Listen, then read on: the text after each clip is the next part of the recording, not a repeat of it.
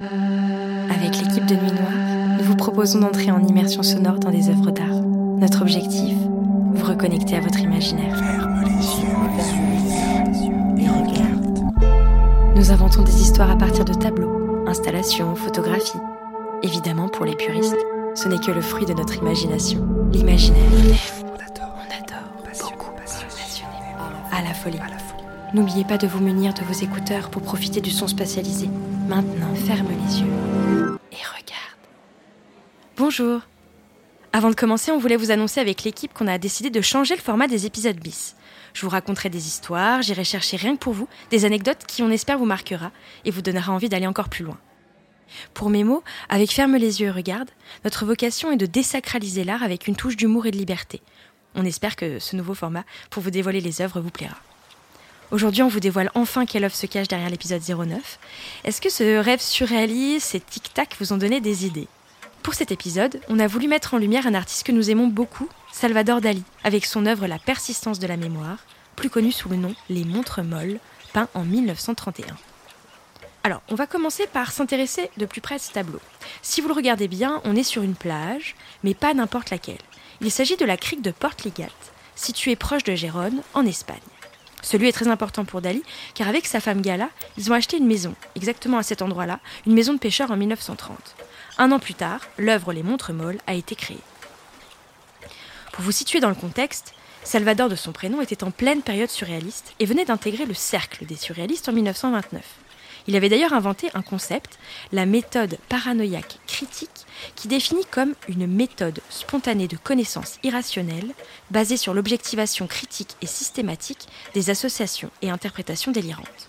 Ça mériterait bien sûr de faire un épisode entier là-dessus, mais si ça vous intéresse, n'hésitez pas à aller vous plonger dans cette définition. Donc on a une plage et surtout des montres. Mais la grande question qu'on se pose, c'est pourquoi ces montres sont figées tout en étant coulantes? Et figurez-vous que la raison est plutôt cocasse. Dali les compare à des camemberts. Oui, oui, vous avez bien entendu, des camemberts. Donc je vous éclaire. Un jour, alors que Dali, ses amis et sa femme devaient aller au cinéma après le dîner, il a eu soudainement une migraine et les a invités à s'y rendre sans lui. Il a préféré rester seul et son esprit s'est mis à divaguer dans l'assiette où se trouvait un camembert. Je le cite. Lorsque je fus seul, je restais un moment accoudé à la table, réfléchissant aux problèmes posés par le super mou de ce fromage coulant. Je me levai et me rendis dans mon atelier pour donner, selon mon habitude, un dernier coup d'œil à mon travail. Il me fallait une image surprenante et je ne la trouvais pas. J'allais éteindre la lumière et sortir lorsque je vis littéralement la solution.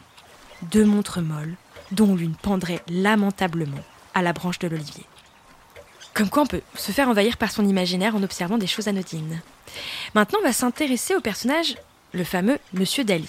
Donc, il est né en 1904, mort en 1989, considéré comme le plus grand artiste surréaliste de l'époque, et s'intéresse aux forces psychiques, comme les rêves, l'inconscient, l'automatisme, comme sujet d'expérimentation. C'est son ami breton qui a lancé le mouvement en 1924.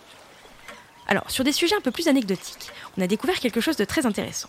Dali a créé donc 1500 toiles, produit des illustrations de livres, des lithographies, des costumes de théâtre, un grand nombre de dessins, des sculptures, objets, plusieurs films, etc. Et surtout, une publicité que tout le monde connaît, celle des sucettes Chupa Chups. Et je vais vous raconter l'histoire de cette marque qu'on ne connaissait pas du tout et qui nous a vraiment fait mouche. Alors, Henrik Bernat, le fondateur de la marque, a dit un jour J'ai vu quelque chose de savoureux, qui n'était pas très pratique pour nos principaux consommateurs, les enfants. Leurs mains devenaient collantes, leur causant ainsi des problèmes avec leurs parents. Alors j'ai mis le bonbon sur un bateau. Au début, le produit n'a pas eu trop de succès. Donc le fondateur a fait appel à une agence de publicité pour mettre justement un peu de peps à la marque. Mais la seule chose qui manquait selon lui était un logo approprié. En 1969, Bernat s'en plaignait en buvant un café avec son ami et artiste, le seul et l'unique, Salvador Dali. En pleine conversation, Dali lui demanda s'il avait besoin d'un logo. Et forcément, Bernat a répondu positif. Il s'est mis à travailler sur le logo de Chupa Chups et devient le fameux logo que tout le monde connaît. Cette marque a toujours du succès aujourd'hui, vendant 4 milliards de sucettes chaque année. C'est dingue. Sur un autre plan, sa vie sentimentale. Bon, alors comme de nombreux artistes, elle a été assez trépidante, dirons-nous. Et selon nos informations, un jour, son ami Paul Éluard est venu rendre visite à Dali dans son atelier accompagné de Gala, sa femme de l'époque.